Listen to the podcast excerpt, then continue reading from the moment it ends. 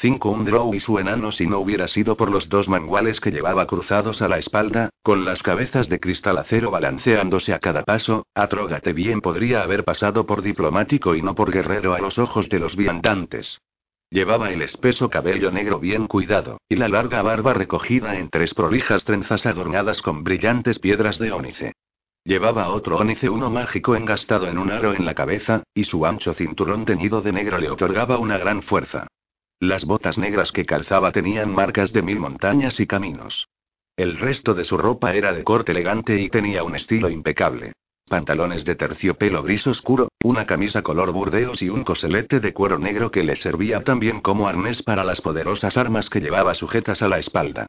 Se lo veía a menudo por Luskan, y su misteriosa relación con los elfos oscuros era el secreto peor guardado de la ciudad de las velas. Aún así, Atrógate recorría las calles abiertamente y con frecuencia, aparentemente solo. Además, no había nada que le gustara más que una buena pelea, aunque últimamente le había costado encontrar tal entretenimiento, ya que su compañero no lo aprobaba. Se dirigió hacia la esquina de un edificio que estaba frente a su taberna favorita, la mordedura del tiburón, un nombre adecuado para cualquiera que hubiese probado su provisión privada de revientabuches. En la esquina de un callejón, Atrógate apoyó la espalda contra el muro y sacó una enorme pipa curvada que comenzó a cargar. Ya llevaba un rato fumando, formando con el humo anillos que flotaban lentamente por la calle, cuando una elfa impresionante salió de la mordedura del tiburón y se detuvo cerca de un grupo de borrachos, quienes, a su vez, empezaron a lanzarle comentarios sugerentes y obscenos. Entonces, ¿la ves? dijo entre dientes el enano, todavía con la pipa en la boca. Es difícil no verla, contestó una voz entre las sombras que tenía detrás. Con el sugerente corte de su falda, las botas altas y negras en esas piernas bien torneadas, el amplio escote de su blusa y la llamativa trenza negra y roja, sus palabras se quedaban cortas. Sí, y me apuesto lo que quieras a que uno de esos imbéciles irá a por sus joyas. Y, bueno, entonces sabrán en menos que canta un gallo que sus palos suenan como tambores sobre un cráneo. La voz entre las sombras dejó escapar un suspiro. Nunca envejece, ¿verdad? Preguntó a Trógate, bastante satisfecho de sí mismo. Nunca fue joven, enano respondió, y Atrógate soltó una de sus risotadas. Quizá algún día llegue a seguir el hilo de tus pensamientos. Ese día, me temo, tendré que suicidarme. ¿Y qué hay que saber? Preguntó Atrógate. Uno de ellos se propasará, y ella acabará con todos. En ese instante, uno de los borrachos dio un paso hacia la elfa y extendió las manos para tocarle el trasero. Ella lo esquivó limpiamente y sonrió, agitando el dedo índice y advirtiéndole que se marchara. Pero él insistió. Se acerca el momento, predijo a Trógate. Daba la impresión de que el hombre había caído sobre ella, envolviéndola en un abrazo, al menos desde la posición estratégica que ocupaban el enano y su compañero. Pero cuando el enano empezaba a congratularse de haber tenido razón, la voz entre las sombras señaló que el borracho estaba de puntillas. Este comenzó a girar lentamente, y la mujer hizo lo mismo hasta ponerse de espaldas a la calle. La elfa le había dado la vuelta al bastón y había lanzado un golpe ascendente. Encajándole la punta bajo la barbilla, le había obligado a enderezarse hasta que había quedado de puntillas. Aún así, seguía sonriendo dulcemente mientras le hablaba con un tono de voz tan bajo que sus compañeros no parecían orla. Además, había colocado al rufián en el ángulo apropiado para que estos no pudieran ver el bastón. Lo dejó libre y se apartó unos pasos, tras lo cual el hombre se tambaleó y a punto estuvo de caer, por lo que volvió a avanzar para cogerlo de la barbilla mientras tosía para acompañar las carcajadas de sus amigos. Ya. Pensé que les iba a dar una tunda a todos, rezongó a Trógate. Es demasiado lista para eso, dijo la voz en la oscuridad. Aunque, si ahora la persiguieran, estaría más que justificado que hiciera buen uso de esa arma suya. Sin embargo, no hubo tal persecución, y la elfa subió calle arriba, hacia donde estaba Atrógate. Te ha visto, comentó la voz. El enano hizo otro anillo de humo y cruzó el callejón, siguiendo su camino tras haber cumplido con su cometido. La elfa fue hacia donde había estado el enano, y echando un rápido y disimulado vistazo a ambos lados, se deslizó al interior del callejón. Harlaxle, supongo, dijo. El drow estaba de pie frente a ella, con su enorme sombrero de ala ancha adornado con plumas, sus pantalones de color morado, su flamante camisa blanca abierta, que le dejaba el pecho de piel negra al descubierto, y su colección de anillos y otros accesorios brillantes. Me gusta tu sombrero, Lady Dahlia respondió Harlaxle, haciendo una reverencia. Quizá no sea tan ostentoso como el tuyo, dijo Dahlia, pero llama la atención de todos aquellos a los que quiero distraer. Osteni tartamudeó Harlaxle, como si se sintiera herido. Tal vez yo use el mío para distraer la atención de aquellos a los que quiero hacer daño. Yo tengo otros métodos para hacer eso. Dalia fue rápida en su respuesta, lo cual hizo sonreír a Harlaxle. Tienes un compañero algo peculiar, continuó Dalia. Un drow y un enano, codo con codo. No somos ni mucho menos corrientes, le aseguró Harlaxle. Volvió a sonreír, al acordarse de otra pareja que conocía, Drow y enano, que habían ido forjando una increíble amistad a lo largo de muchas décadas. Pero sí, Atrogate es una extraña criatura, eso seguro. Quizá por eso lo encuentro tan interesante, e incluso entrañable. Sus palabras no condicen con su atuendo. Si es que las risotadas se pueden considerar palabras, respondió Harlaxle. Créeme cuando te digo que lo he conseguido civilizar mucho más de lo que esperaba. Ahora es mucho más refinado. ¿Pero lo has domesticado? Imposible, le aseguró Harlaxle. Podría luchar contra un titán él solo. Nos vendrá bien. Eso me ha contado Atrogate, y también que has encontrado un lugar repleto de tesoros enanos, su antigua patria. Pareces escéptico. ¿Por qué ibas a acudir a mí? ¿Por qué una elfa querría aliarse con un drow? Porque necesito aliados en esta empresa. Es un camino peligroso, además de subterráneo. He estudiado los poderes existentes en Luscan al parecer, los elfos oscuros son más fiables que los grandes capitanes, o los piratas. Eso hace que solo quedes y tú. Harlax le seguía sin parecer muy convencido. Porque el lugar está plagado de fantasmas enanos, reconoció Dalia. Ah. Dijo el Drow. Entonces, principalmente necesitas a un enano, uno que pueda hablar con sus ancestros y mantener a las hordas a distancia. La elfa se encogió de hombros, sin negarlo. Te ofrezco el 50% del botín, dijo, que espero sea considerable. ¿Qué 50%? Esa vez fue Dalia la que lo miró, confundida. ¿Tú te quedas con el mitril y yo me llevo una montaña de monedas de cobre? Se explicó Harlaxle. Me quedaré con el 50, pero de lo que yo prefiera.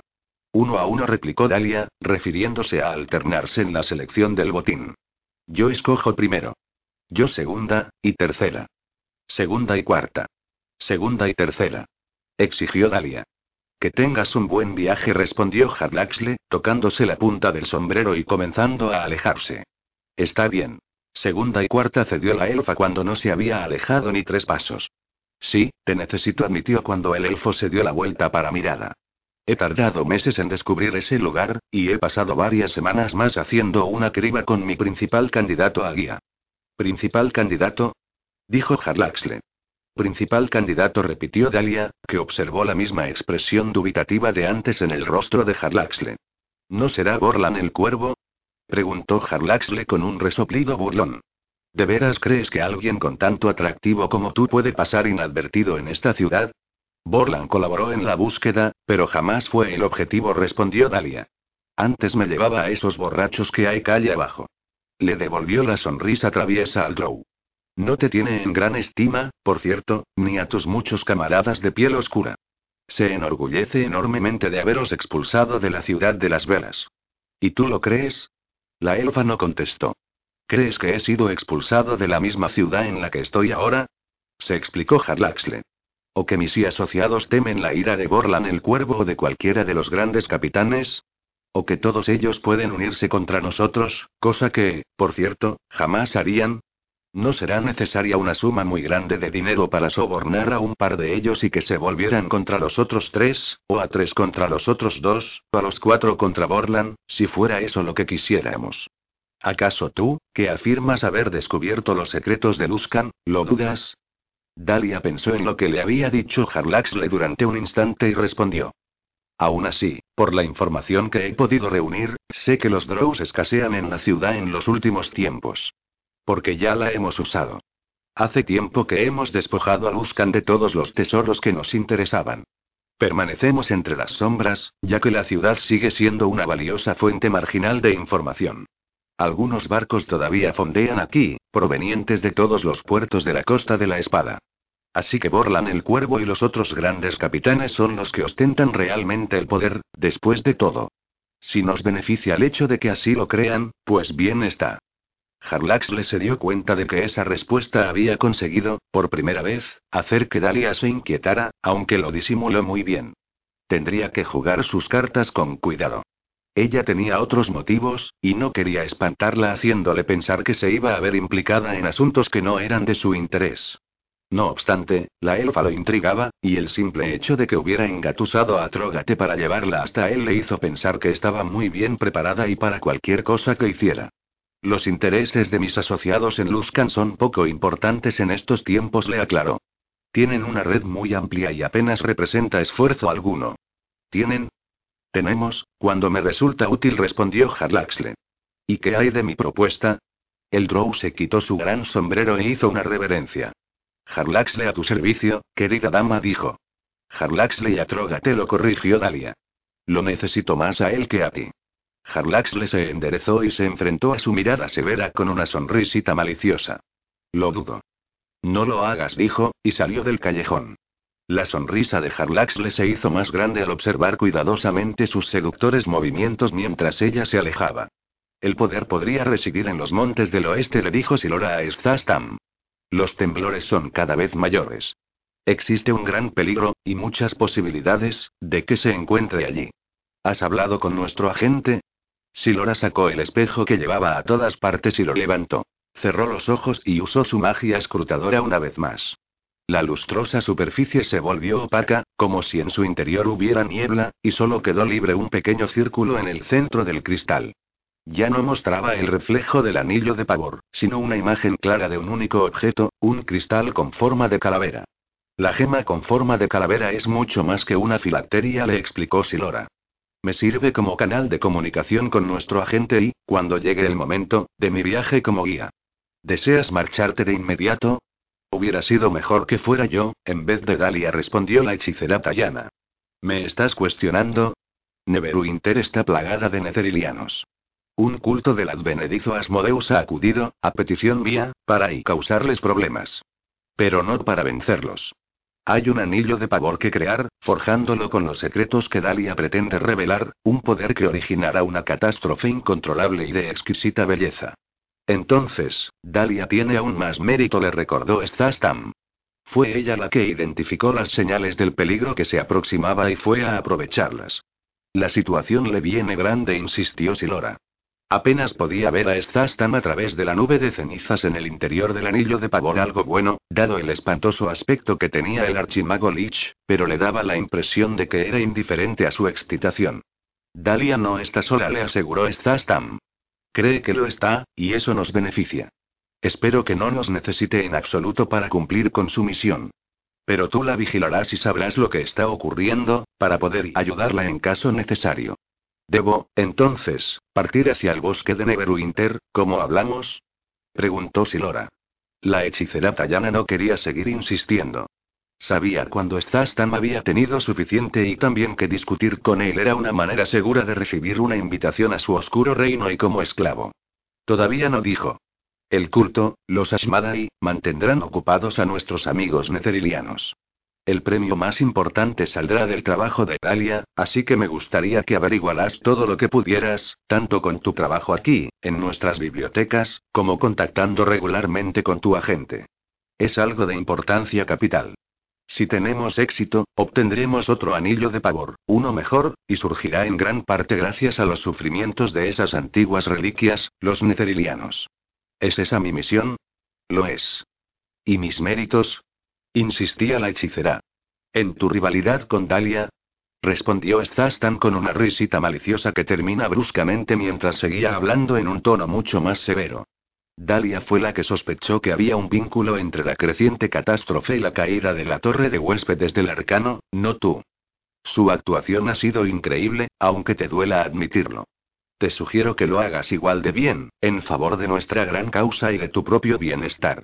Te he otorgado esta posibilidad de redimirte y alcanzar la excelencia dada tu historia con Dalia. Si hay alguien en Faerun que sé que vigilará todos sus movimientos, eres tú. Pero me sirves a mí, si Lora le recordó Stastam. Sirves a mis propósitos, y no a los tuyos porque, te lo aseguro, si no es así, encontrarás rápidamente tu fin. Mi deseo es que Dalia tenga éxito, y tú trabajarás con ese objetivo. Nuestros enemigos son los Shadowbar. El tono de su voz no invitaba al debate. Sí, omnipotencia respondía Silora, bajando la cabeza en una breve reverencia. El único consuelo de Silora, entonces, era que Dalia era demasiado joven e inexperta, aparte de entregada, como para tener éxito en la facilitación de la requerida catástrofe. La maga albergaba la muy fundada esperanza de tener que acudir al rescate de la victoria de Stastam en el oeste. Esperaba que entonces el archimago Lich fuera capaz de ver las verdaderas limitaciones de aquella maldita elfa. Borboy. ¿De veras? Preguntó a Trógate por décima vez, riendo, desde que Harlax le había visto a Dalia entrar en la fortaleza del gran capitán Borland. La estrecha torre de piedra, conocida como el Nido del Cuervo, había sido construida recientemente en la isla de Closeward, de Luskan, donde el río mira arriba a desembocar en el mar impenetrable. Harlax le seguía regocijándose con el mote peyorativo que tantos en Luskan le habían puesto al gran capitán Borland. Ostentaba el título de su padre, y tenía la mágica capa del cuervo, que había pertenecido a su abuelo Kensidan. Pero ahí se acababan las semejanzas, al menos así lo decían los viejos lobos de mar que rondaban por los callejones de Luskan. Es un enclenque flacucho, comentó a Trogate. Al igual que Kensidan respondió Harlaxle, solo que el abuelo poseía un carisma capaz de llenar una habitación. Sí, lo recuerdo. Era un viejo pájaro resistente. Buajaja. Pájaro, ¿eh? Ya te había entendido. Entonces, ¿por qué no te ríes? Adivina. El enano meneó la cabeza y murmuró algo sobre encontrar un compañero que tuviera más sentido del humor. ¿Crees que se estará acostando con él? Preguntó a Trógate después de un rato. Dalia utiliza todas las armas que tiene a su disposición, estoy seguro. Pero con ese. Borboy. Espero que no te estés poniendo celoso por una elfa, comentó Harlaxle, enarcando las cejas. Ya. Resopló el enano. No es nada de eso, zoquete. Atrógate puso los brazos en jarras mientras hacía una pausa y miraba hacia una ventana iluminada por una vela, en lo alto de las paredes cubiertas de musgo del nido del cuervo. Después dejó escapar un pequeño suspiro. Aún así, tendría que estar muerto para no ver en ella la diversión y la lucha. Harlax le esbozó una sonrisita irónica, pero lo dejó estar. Se quedó vigilando la torre igual que el enano. Pasó un largo rato sin que nada pareciera fuera de lugar, hasta que se oyó un grito proveniente de la ventana que parecía el chillido excitado de un cuervo gigante. El enano y el elfo avanzaron un paso, observando con mayor atención aquella ventana solitaria y, pero alguien apagó la vela rápidamente. Se veían hombres corriendo por todo el complejo, y se oyeron otros dos gritos al mismo tiempo que la ventana se iluminaba con una serie de destellos blanquiazules, como si fueran rayos. A continuación se oyó otro chillido aún más alto, hubo un destello, todavía más brillante y un ruido atronador que hizo temblar la tierra bajo sus pies. La ventana estalló hacia afuera y comenzaron a caer cristales y plumas negras. Atrógate emitió un ruido extraño, como si tragara saliva, y luego una gran risotada. Al otro lado de la calle, un pájaro negro gigante saltó por la ventana, desplegó las alas y planeó por encima del complejo, después sobre las aguas y, finalmente, cayó al suelo en picado a los pies de Harlaxle y Atrogate. Antes de que ninguno de los dos pudiera decirle una palabra, el disfraz de cuervo volvió a transformarse en una hermosa y lustrosa capa que dejó al descubierto a su nuevo propietario. Vámonos, deprisa les dijo Dalia, que pasó junto a ellos mientras se toqueteaba uno de los pendientes que llevaba en la oreja derecha. Borlan era una molestia menor, pero los tentáculos asesinos de su casa son largos. ¿Deprisa y a dónde? Preguntó a Trogate, pero Dalia no aminoró el paso y Luz respondió Harlaxle antes de que ella pudiera hacerlo, y echando la vista atrás, hacia el complejo, el Drow se puso en marcha y se llevó al enano consigo, y la ciudad subterránea. Atrógate, algo aturdido, murmuró, masculló, soltó una risita y finalmente comentó. Apuesto a que Borboy habría preferido que te hubieras marchado ayer. Corbin Dorcrae caminaba de un lado a otro en la habitación decorada de Valindra Shadowmantle. Se detuvo y se quedó mirando fijamente un gran espejo, imaginándose el reflejo que antaño había visto en superficies semejantes, intentando utilizar los recuerdos de su vida pasada como distracción. No funcionó. Pronto volvió a pensar en Dalia, esperando su regreso junto a Harlaxle y el enano. Había ido a visitar a Borlan el cuervo, su nuevo diamante, su nuevo amante. Dorcrae no estaba en absoluto celoso. No daba importancia a asuntos tan nimios como el sexo, aunque la promiscuidad de la elfa tenía consecuencias para él. El vampiro se pasó la mano por los cabellos negros y pudo imaginar perfectamente el reflejo del movimiento en el espejo, aunque, por supuesto, este no mostró ninguna imagen. Borlan era el décimo amante de Tali al menos, que él supiera, y todos ellos estaban identificados. Dos en su oreja derecha, Borlan y Dorkrare, y ocho en la izquierda. Entre los tallanos, Dalia había recibido muchos apodos, la mayor parte relacionados con una cierta especie de araña conocida por aparearse y después comerse al macho, aunque no todos los diamantes de la oreja izquierda de Dalia representaban machos. Dalia, sin embargo, no asesinaba a sus amantes. No, los retaba a un combate justo y después los destruía por completo. Cuando Dorcrae había comenzado su aventura amorosa con la elfa, ya era plenamente consciente de ello, y confió en poder derrotarla llegado el caso.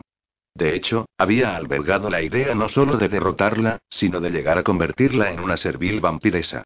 Sin embargo, sus conocimientos habían aumentado desde entonces. Había luchado con Dalia mentalmente mil veces, la había visto entrenarse con la púa de Koza y había sido testigo de dos de las peleas con sus antiguos amantes. Y, más que eso, había llegado a apreciar la astucia de la guerrera elfa. No podía vencerla, y lo sabía. Cuando Dalia tuviera bastante, cuando decidiera seguir adelante, ya fuera por conveniencia o para enviarle un mensaje a Zastam, o se cansara de él, le esperaría el olvido. Tu amiga ha vuelto, dijo Balindra, sacando a Dorcrae de sus cavilaciones. Se volvió y se quedó mirando hacia la puerta, esperando que la Lich se refiriese a Dalia. Sin embargo, al no ver a nadie, volvió la vista hacia Balindra, que dirigió la mirada hacia la gema en forma de calavera que estaba vacía, su propia filacteria, que había llegado a tener un uso totalmente distinto para el vampiro. Los ojos de la gema emitían un brillo rojo. Dorcrare, presa de una gran agitación, volvió la vista hacia la puerta y, de haber podido respirar, habría contenido el aliento. Ya bien le susurró al espíritu que ocupaba el interior de la gema. Trae a nuestros aliados para el viaje hacia la fuente de poder. Los ojos de la calavera brillaron más intensamente. Estás está vigilando, respondió una voz femenina, que sonaba metálica y débil a través del conducto mágico. No está dispuesto a permitir que se nos escape esta oportunidad. Lo comprendo, le aseguró Dorcrae. Él le echará la culpa a uno, y yo al otro, le aseguró la voz de Silora. Entiendo, respondió diligentemente el vampiro, justo antes de que los ojos flamígeros se apagaran. Dalia entró en la habitación y, tan pronto como Dorcrae la vio, se fijó en la nueva disposición de sus pendientes. 9 a 1.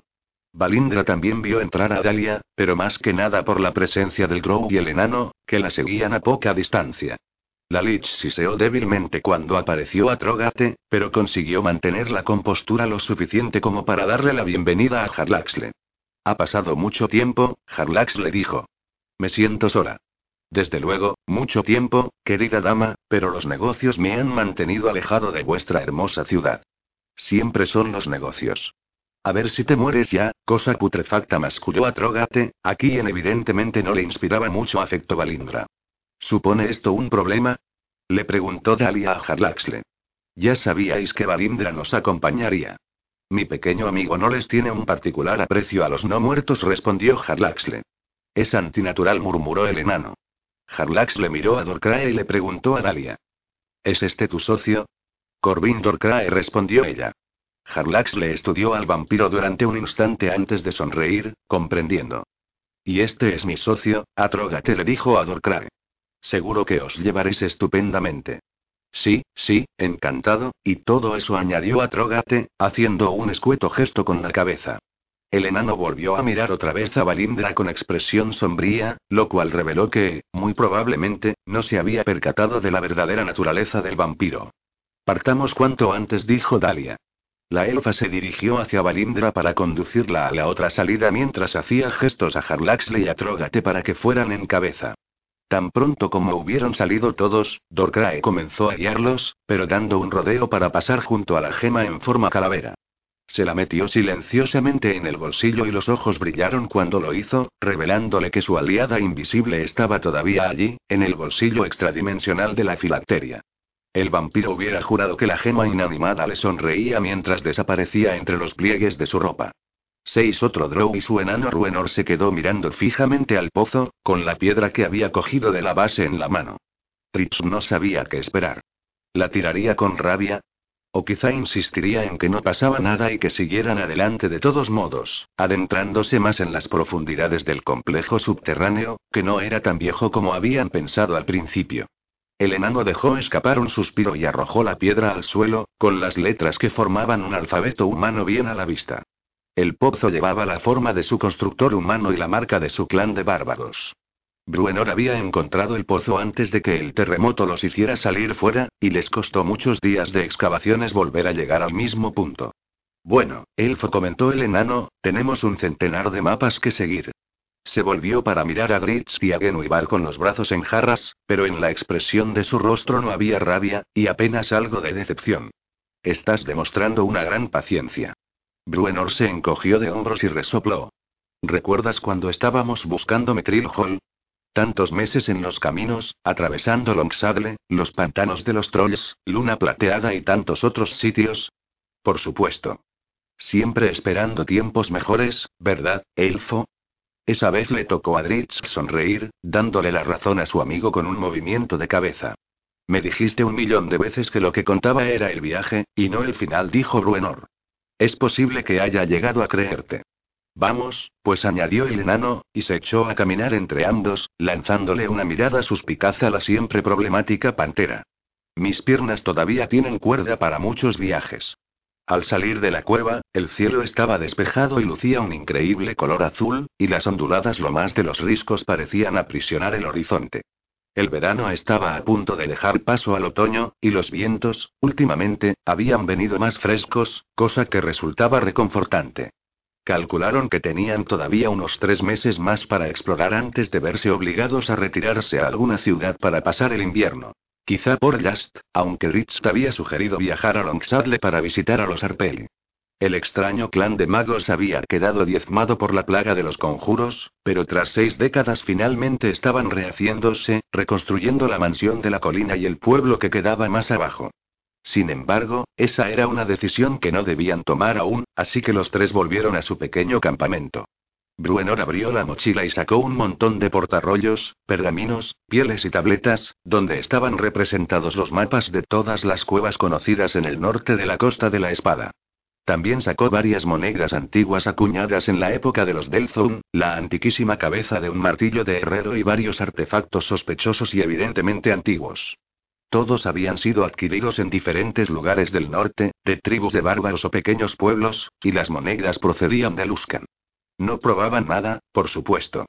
Se podía retroceder en la historia de Luskan como puerto comercial hasta la época en que la mayoría de los eruditos enanos situaban a Gauntlegrim y, si ese fuera el caso, era lógico encontrar varias monedas del Zone en los numerosos cofres de la ciudad de las velas.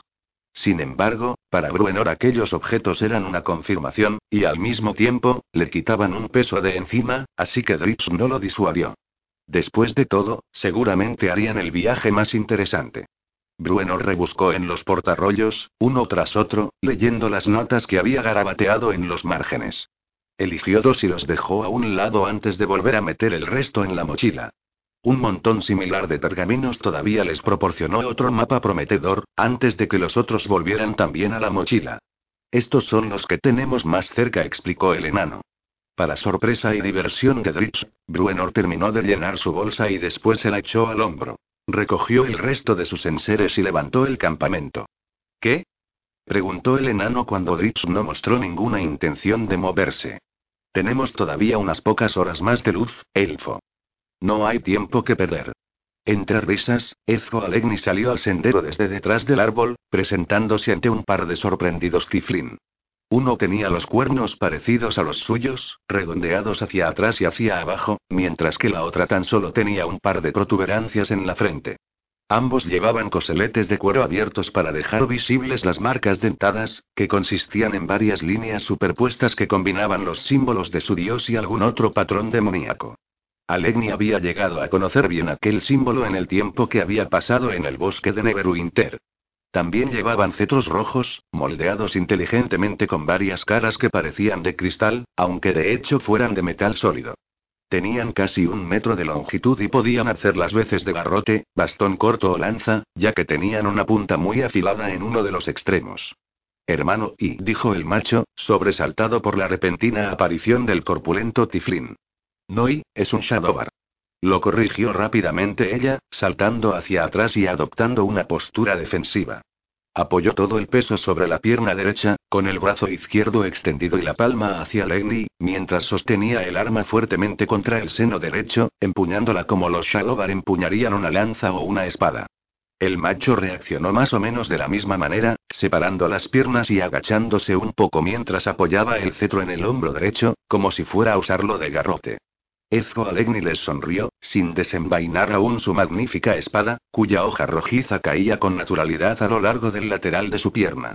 Ashmadai, supongo dijo, refiriéndose a los adoradores de Asmodeus, un grupo del que no había oído hablar hasta hacía poco, cuando habían comenzado a llegar al bosque de Neverwinter. Tú también deberías serlo, hermano demoníaco, dijo la mujer. Sus ojos eran como orbes plateados que lo miraban con una excitación lujuriosa. Hermano demoníaco que ha abrazado las sombras, añadió el otro, y el imperio charrano de Netheril. ¿Quién os envía? preguntó Alendi. ¿De quién es la mano que guía a este culto de fanáticos bastardos? Alguien que no es amigo de Netheril replicó ella, al mismo tiempo que avanzaba repentinamente y lanzaba una estocada con la lanza que iba dirigida al enorme pecho de Alendi. Pero él fue más rápido y desenvainó la espada, alzándola y moviéndola de izquierda a derecha cuando la liberó de la presilla. Además, algo que ninguno de sus oponentes podía esperar era que dejaba un opaco rastro de cenizas allá por donde pasaba el filo. La lanza de la tiflina atravesó ese velo, pero Alegni, oculto tras el muro de cenizas, ya la había esquivado hacia la derecha, dejándose llevar por el impulso de la espada. Ella se echó hacia atrás y dijo justo desde el borde del camino. Aquí. Pero inmediatamente antes de que el otro tiflín le saltara encima haciendo oscilar el garrote, y ambos giraran sus cabezas astadas para mirarlo, incluso tras haber comenzado a mover los pies, el muro de ceniza explotó. Una figura esbelta lo atravesó. Hizo una voltereta en el aire a la vez que pasaba entre los dos Ashmadai, esquivando con facilidad sus intentos de coordinarse para atacar a la nueva amenaza. Aterrizó a sus espaldas pero de frente, ya que había dado la vuelta mientras saltaba. Haz sonar el cuerno. Exclamó el tiflín, y se volvió para enfrentarse a su rival. Sin embargo, entre tanto, la tiflín se tambaleó hacia un lado, agarrándose la garganta con la mano que le quedaba libre para taparse el pinchazo que el recién llegado le había hecho con la daga. Abrió aún más los ojos plateados, quizá atónita ante tal precisión, o por el miedo que le causaba el haber recibido una herida mortal. Macarielle. Gritó su compañero, que se lanzó contra el hombre que empuñaba el cuchillo, trazando un amplio arco con el garrote. El humano de piel pálida esquivó el primer corte y se agachó a tiempo de evitar el revés que vino a continuación. Al tercer intento, saltó hacia el arma y al aterrizar recibió el impacto en el costado. El garrote se quedó aprisionado bajo la axila y él hizo un giro abierto hacia un lado con tanta fuerza, confianza y equilibrio que le arrebató el arma a su oponente. El tiflín desarmado emitió un siseo y se apresuró a seguirlo, ya que era muy capaz de continuar combatiendo a dentelladas y puñetazos. Pero justo cuando se estaba moviendo hacia un lado, Barrabus el gris lo golpeó con el hombro derecho, aprisionando el garrote con el brazo, moviéndolo hacia arriba y hacia adelante y haciendo girar el arma en el aire. La cogió por la mitad del mango con la mano derecha y después se detuvo y se echó atrás, haciendo un movimiento circular con la calera. Ahuecó la mano izquierda para recibir el extremo superior del cetro para ganar potencia y estabilidad, y empujó hacia atrás. Notó el pesado impacto sobre el pecho de su perseguidor y no siguió girando a la derecha, sino que se detuvo y volvió a situar el cetro frente a sí, haciéndolo voltear en el aire con facilidad y cogiéndolo con ambas manos para abajo mientras giraba a la izquierda, para después avanzar hacia el tiflín, que ya retrocedía, blandiendo el garrote. Hay que decir en favor del tiflín que consiguió alzar el brazo para bloquear el golpe, aunque se rompió el antebrazo en el proceso. Pero antes incluso de que pudiera soltar un grito de dolor, Barrabus lo rodeó por el otro lado y cambió la posición de las manos como si le fuera a lanzar un golpe tremendo a la cabeza. Aunque el tiflín comenzó a reaccionar del modo adecuado, Barrabus destapó la finta, agachándose y dándole una patada en su lugar. Le golpeó la rodilla con contundencia, provocando que se le torciera la pierna hacia afuera, y nuevamente volvió a mover con rapidez las manos por el cetro hasta sujetarlo por la mitad con la mano derecha y con la izquierda por el extremo inferior. Barrabus lanzó una estocada hacia adelante y después arriba desde su posición agachada, y el tiflín, que había perdido el equilibrio, no pudo defenderse cuando la punta lo golpeó fuertemente en los testículos. Bien hecho. Alegni felicitó a Barrabus y se dirigió hacia donde se encontraba la tiflín, que estaba con una rodilla apoyada sobre el suelo mientras se sujetaba la garganta perforada con ambas manos. El arma estaba en el suelo, a sus pies. ¿Vivirá? preguntó. No hay veneno, confirmó el hombre. No es una herida mortal. Buenas noticias. Dijo Alegni.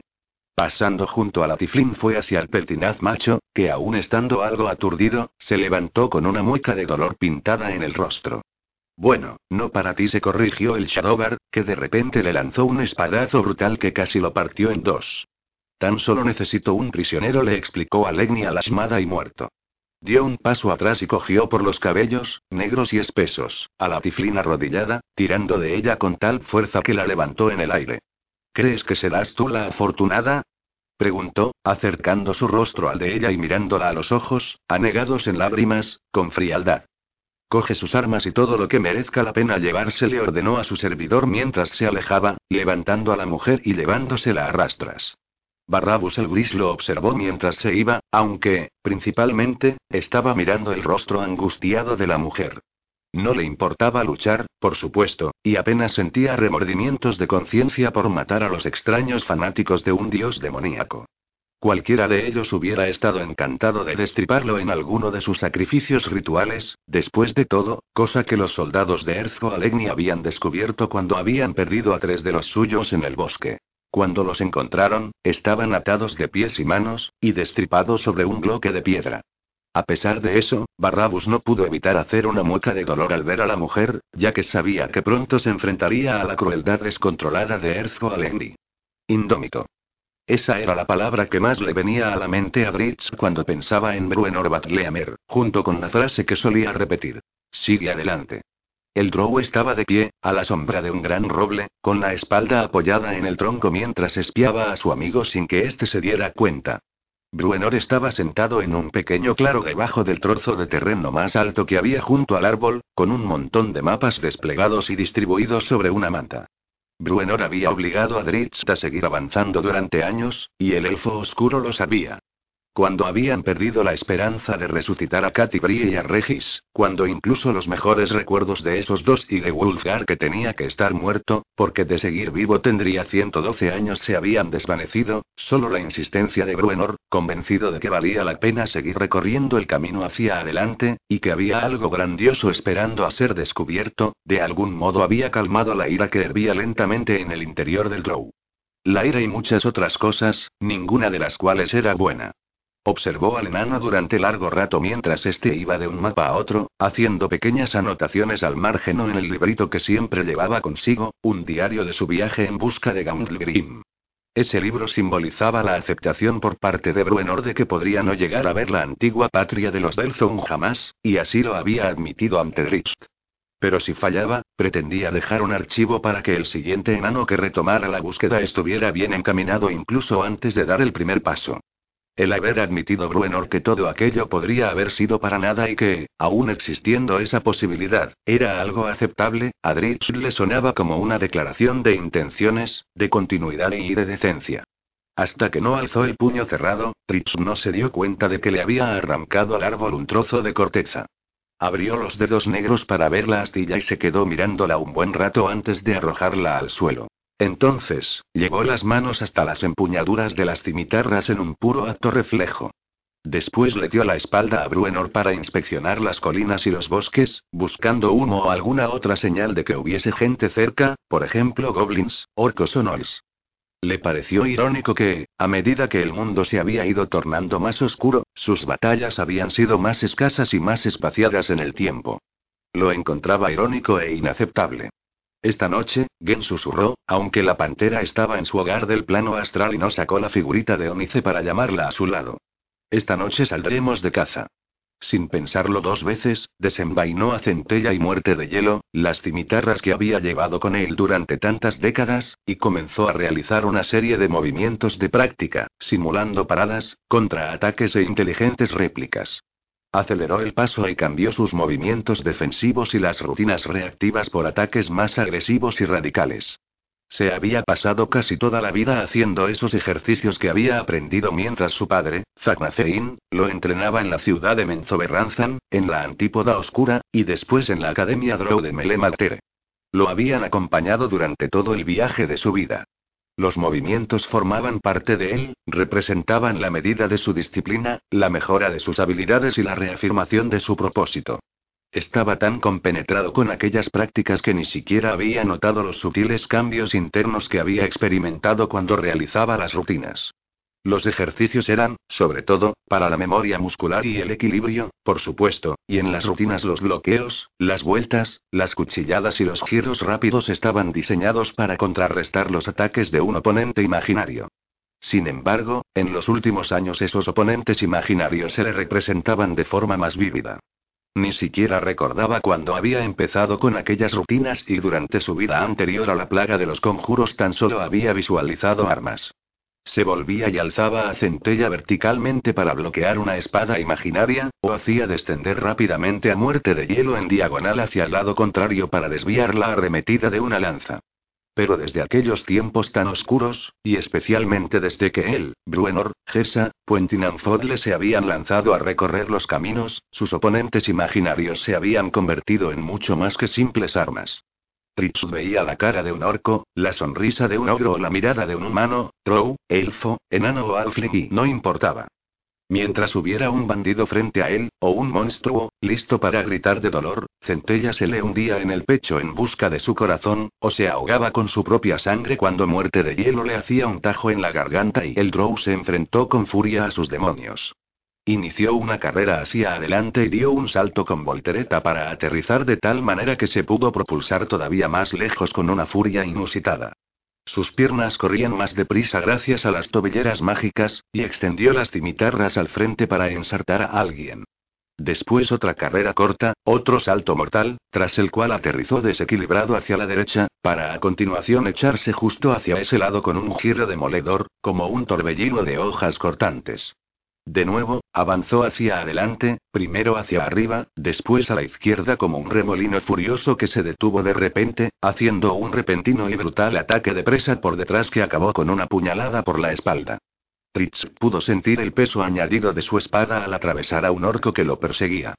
Pudo también imaginarse la sensación cálida de la sangre que se derramaba sobre su mano.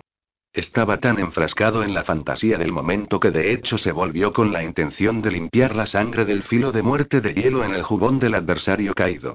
Se quedó mirando la cimitarra, que de tan limpia brillaba, y se fijó en el sudor que bañaba su antebrazo. Después se volvió para mirar hacia el roble, a cientos de pasos de distancia. En algún lugar de su interior, Dourden sabía que utilizaba sus entrenamientos diarios y las batallas, cuando podía encontrarlas, para negar su pérdida y su dolor. Se escondía en la lucha y era únicamente en los momentos más brutales de las batallas, ya fueran reales o imaginarias, que olvidaba su dolor. Pero hacía bien en mantenerlo en su interior, escondido de sus pensamientos conscientes, para enterrarlo bajo la otra verdad, que era, después de todo, que necesitaba practicar. Además, hacía bien en fingir que todas las peleas en las que había participado en las últimas décadas habían sido inevitables. Dos tiflinas Mada y en cuestión de pocos segundos. Ezzo Alegni felicitó a Barrabus aquella noche a las afueras de Neverwinter, en el lindero del bosque y con la ciudad a la vista. Se vieron sorprendidos, y su objetivo erais vos, respondió Barrabus. No tenían ni idea de que yo estaba allí. ¿No podrías sencillamente aceptar el cumplido? Lo regañó Ezzo con una risita. ¿De ti? Pensó Barrabus, pero no lo dijo, ya que probablemente le hubiera salido con un tono sarcástico y desdeñoso. Oh, no te sorprendas tanto, volvió a regañarlo Alegri. Si no valorase tus habilidades, ¿crees que te mantendría con vida? Barrabus ni se molestó en contestar. Sencillamente sonrió mientras dirigía la mirada hacia la cadera de Alegni y su espada de hoja carmesí. Está claro que piensas que lo haría solo para atormentarte, discurrió el tiflín. Pues no, mi pequeño amigo. Aunque no negaré que me produce gran placer ver tu frustración, en sí mismo no vale nada. El puente Erzo Alegni en Neverwinter es prueba de ello, al igual que tu trabajo aquí, en el bosque y un servidor completo y competente. Además, tal competencia es difícil de encontrar en estos tiempos oscuros, y más difícil aún de controlar cuando se encuentra. Sonrió al decirlo y echó mano a la empuñadura de la espada para después añadir. Aunque, afortunadamente, estoy seguro de que ese no es tu caso, me complace enormemente ser de tanta utilidad, dijo Barrabus con implacable sarcasmo. En serio. Haces las veces de diplomático con Hugo Babris, de guerrero contra los Ashmadai, de asesino contra los agentes enemigos y de espía cuando es necesario. Barrabus se plantó con los brazos en jarras y esperó, consciente de que estaba a punto de recibir un nuevo encargo. La llegada de esos fanáticos Ashmadai no es una coincidencia. De eso estoy seguro, dijo Alegni, siguiendo con el tema. Me han llegado noticias de que hay agentes de talla en el norte, probablemente en Luskan. Barrabus hizo una mueca de dolor ante la sola mención de la ciudad de las velas, ya que ni siquiera tenía ganas de acercarse. Quiero saber quiénes son, por qué han venido y qué otros problemas van a intentar causarnos para entorpecer nuestro trabajo. Aquí terminó Alegni. Luscani, dijo el asesino, como si repetir el nombre fuera a recordarle a Alegni que enviar a Barrabus el Gris a esa ciudad no era tan buena idea. Eres un maestro del sigilo, ¿no es cierto? Y Luskan está plagado de aquellos que se burlan del supuesto sigilo de los humanos, incluso de los Shadowbar, ¿no es cierto?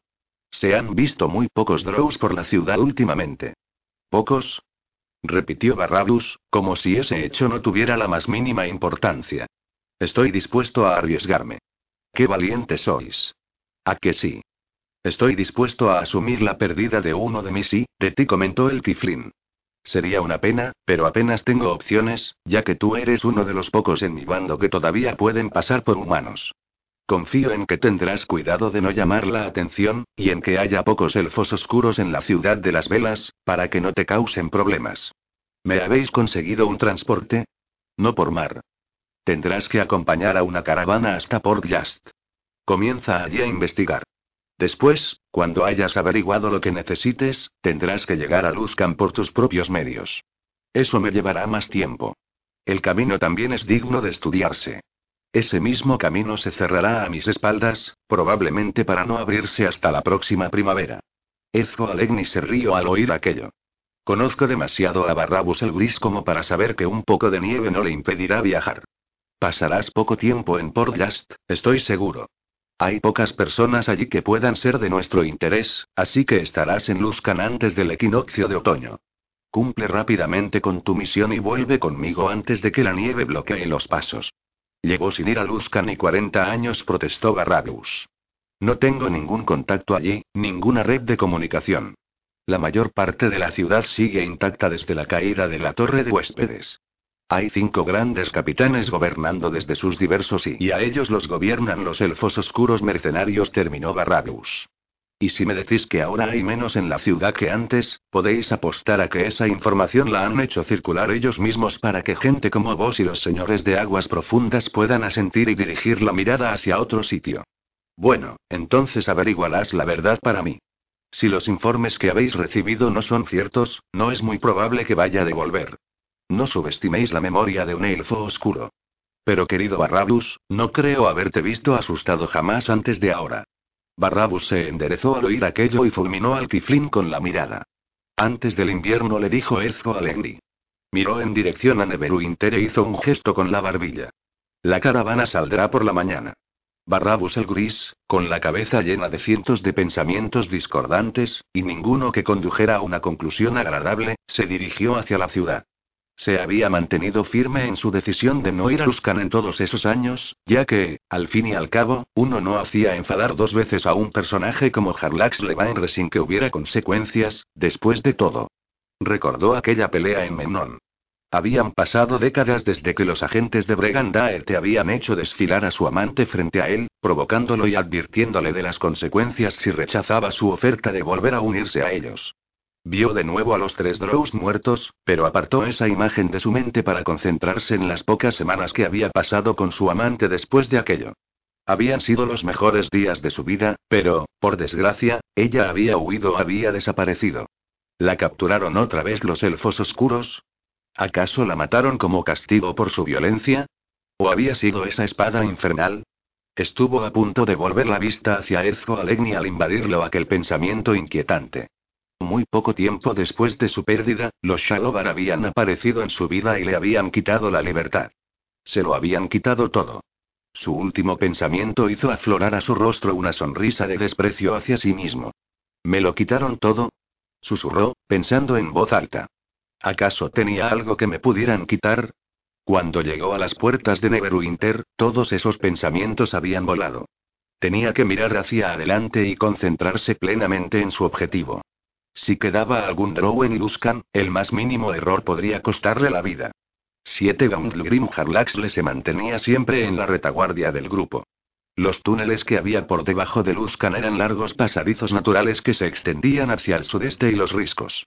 Corbin Dorcrae guiaba al grupo y hacía las veces de explorador, a menudo adelantándose a los demás. Después iba a Trogate, que estaba ansioso por ver el lugar que Dalia había descrito y siempre dispuesto a ir en cabeza de cualquier patrulla para ser el primero en entrar en combate. Dalia y Valindra ocupaban la tercera posición. La elfa caminaba con una tranquilidad y una paciencia que Harlax le hubiera esperado en una guerrera mucho mayor y más experimentada, y Valindra iba deslizándose como en un sueño, apenas con la presencia de ánimo o el aplomo que uno esperaría de una criatura tan poderosa como una Lich. No era que Harlax le tuviera quejas, ya que Valindra Shadowmantle no había sido, precisamente, una maga mediocre en vida y, de hecho, había estado a cargo de toda un ala de la poderosa torre de huéspedes del arcano. Si alguna vez recuperaba su agudeza mental y su confianza, sería más formidable en la no muerte, aunque, bien pensado, teniendo en cuenta los acontecimientos de sus últimos días de vida, quizá no estuviera tan bien dispuesta hacia el entrometido Drow. Avanzaron con facilidad durante varios días, y aunque oían a los ghouls y a otras criaturas no muertas inferiores removerse y arrastrarse a su alrededor, jamás se encontraron con ninguna. Atrogate lo encontraba desconcertante. Después de todo, los ghouls no tenían miedo de nada y su hambre de carne viva era insaciable, además de lo desarrollada que estaba su habilidad para olerla y rastrearla. ¿Por qué no se acercaban? Pero pronto llegaría a reconocer la verdadera naturaleza de uno de sus compañeros. Hemos tenido suerte, le dijo a Trógate al día siguiente durante un descanso. Hay montones de túneles secundarios y están llenos de ghouls y cosas por el estilo. No ha sido suerte, respondió Harlaxle.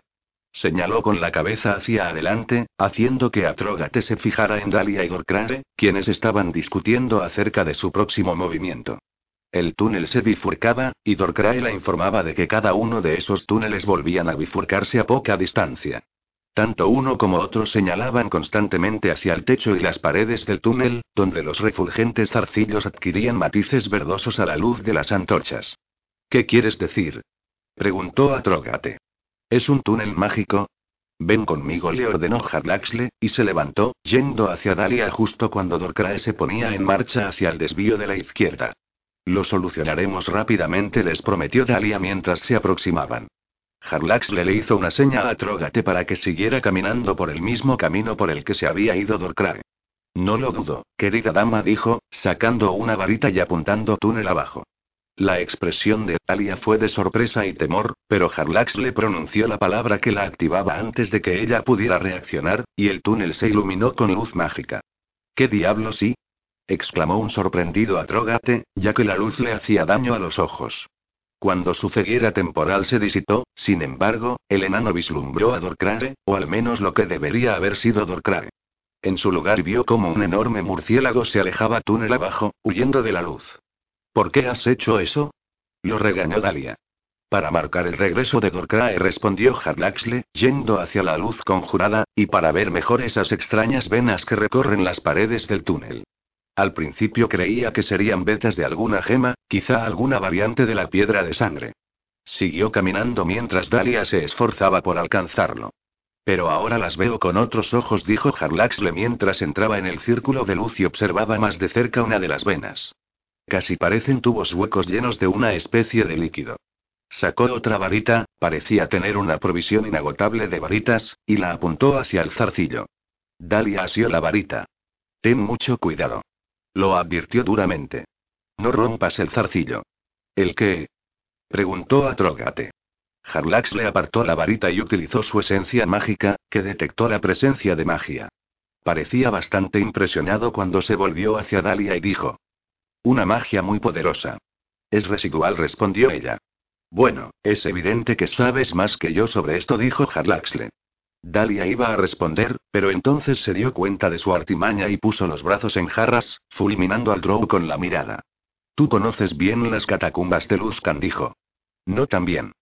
Lo bastante como para saber que esto no son vetas de piedras preciosas. ¿Qué está parloteando? Quiso saber a Trogate. Son las raíces de la torre de huéspedes caída, explicó Harlaxle, que extraen la fuerza del mar y de la tierra, o eso pensábamos, aunque nunca imaginamos que se extendieran a tanta distancia de la ciudad. Dalia esbozó una sonrisa irónica. Y siguen por el desvío de la izquierda, pero no por el de la derecha, continuó Harlaxle. Dalia se encogió de hombros. Las estamos siguiendo, dijo el Drow con algo de suspicacia. Ah. Pero entonces, ¿de qué va esto? Le preguntó a Trógate a la elfa. ¿Qué hay de la ciudad enana a la que me pediste que fuera? ¿Y qué hay de los tesoros, elfa? Será mejor que me digas la verdad. Los zarcillos conducen al lugar que describí, dijo Dalia. Siguiéndolos fue como Dorcrae encontró las minas y la gran forja, además de edificios que te dejarán sin aliento, enano. Quizá en tiempos muy antiguos, los enanos hacían algo más que armas, tal vez forjaron un pacto con los grandes magos de la torre de huéspedes. Incluso las armas forjadas por los enanos necesitaban encantamientos creados por un mago, ¿me equivoco? Y las armaduras bendecidas por la magia de los grandes magos pueden soportar golpes mucho mayores. ¿Estás diciendo que mis ancestros usaban estas y estas raíces para que los magos pudieran enviarles algo de magia? Es posible, dijo Dalia. Es una de las explicaciones razonables. ¿Y qué hay de las demás? preguntó Harlaxle con un tono de clara sospecha. Dalia no dijo nada. Pronto lo sabremos, pues dijo a Trogate, ¿verdad? Dalia respondió con una sonrisa cautivadora y un gesto de asentimiento. Dorcrae está convencido de que por ahí hay un atajo. Quizá encontrarás tus tesoros mucho antes de lo esperado, buen enano. Volvió a sonreír y se dirigió hacia el lado contrario, donde estaba Balindra, con los ojos cerrados mientras entonaba una especie de canción. De vez en cuando, la Lich paraba de cantar y se regañaba a sí misma. No, no es así. Oh, la he olvidado. No es así. No es así, ¿sabes? No, no es así. Y todo sin siquiera abrir los ojos antes de volver a entonar. Araí, Arabeti, ¿has visto a Dorcrane? Le preguntó Harlaxle al enano en cuanto estuvieron solos. ¿Era él, eh? Tiene una buena capa. No era su capa. Atrógate lo miró. ¿Qué quieres decir? No es un objeto mágico. Forma parte de su naturaleza, le explicó Harlaxle. Atrógate lo meditó unos instantes antes de abrir más los ojos y darse una palmada en las caleras. No estarás diciendo y ya lo he hecho. Elfo y. No tengas miedo, amigo mío. Algunos de mis mejores amigos eran vampiros, le dio unas palmaditas en el hombro al enano y volvió con Dalia y Balindra. ¿Eran? Se preguntó a Trógate, tratando de desentrañar esa información. Se dio cuenta entonces de que estaba solo, y había un vampiro rondando por ahí. Echó un vistazo por encima del hombro y se apresuró a reunirse con Harlaxle. Conoce el camino, le explicaba Harlaxle a Trógate un par de días más tarde. Y es valioso para mantener a raya a los no muertos. Ya. Pero ya no hay más, y a los que había los habría hecho besar las bolas de mis manguales, respondió el enano, rezongando. Harlaxle se encogió antes de responder. Se mueve con rapidez y sigilo, y repito, conoce el camino. Sí, sí, lo se murmuró a Trogate, y le hizo un gesto al Drow para que se alejara. Balindra, en la vanguardia del grupo, empezó a cantar de nuevo, todavía dudando en cada frase, regañándose a sí misma por no recordarlo antes de volver a lanzarse a cantar. Aray, arabeti, ararari, arabet. Entiendo por qué trajo al hombre murciélago, dijo a Trogate, pero ¿por qué a esa idiota? Esa idiota no está falta de poder y, de mucho poder. Apenas puedo esperar a que nos borre de la faz de la tierra con una bola de fuego. Mucho poder, repitió Harlaxle. Y Dalia puede controlarlo. ¿Qué? ¿Cómo lo sabes? Harlaxle se limitó a alzar la mano mientras observaba a las dos mujeres. Durante años, Kimuriel Oglodra, el lugarteniente de Harlaxle y actual líder de Bregandaerte, había utilizado sus habilidades psiónicas para explorar la mente de Balindra. Solo Kimuriel había sido capaz de evitar que Valindra se volviera completamente loca en aquellos primeros días después de que Arklem Greed la hubiera transformado en un no muerto.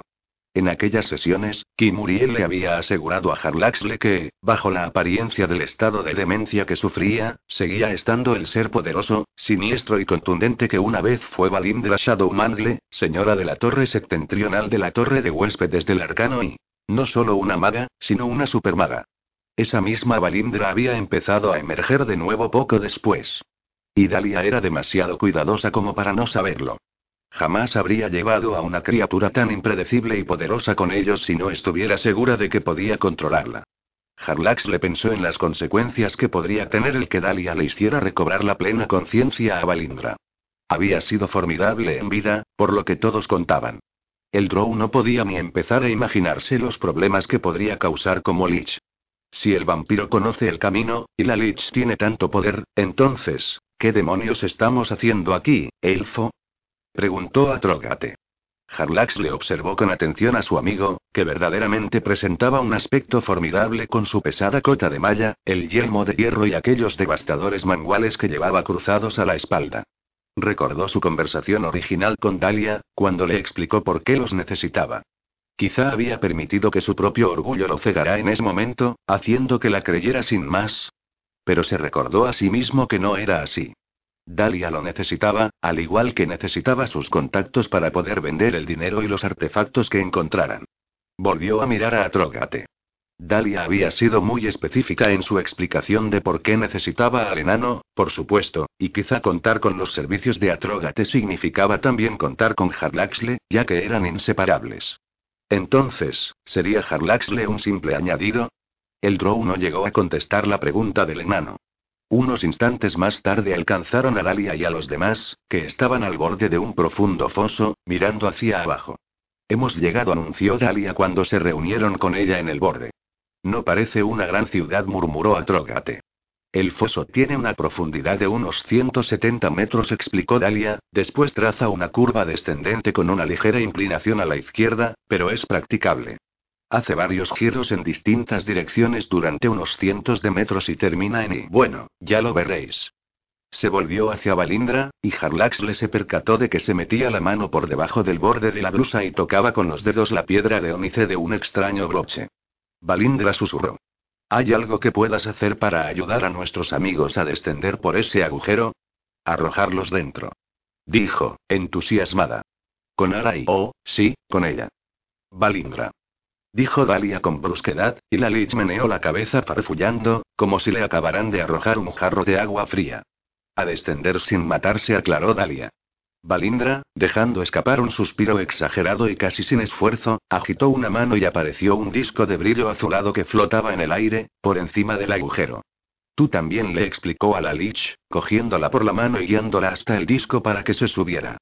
Creo que necesitaremos más para el Grow y el enano lanzando otro suspiro mientras agitaba la mano izquierda, y otro más seguido de un movimiento de la mano derecha, Balindra creó dos discos flotantes frente a Harlaxle y a Trogate. Dalia le soltó la mano a Balindra y la animó a ponerse en marcha. El disco de la Lich flotó hacia las profundidades del foso. Después, Dalia le hizo un gesto a Dorcrae para que levantara la capa a su espalda. La capa se agitó sobre su cabeza y, mientras descendía, oscureciendo su silueta, se transformó en un murciélago gigante y fue en pos de Balindra.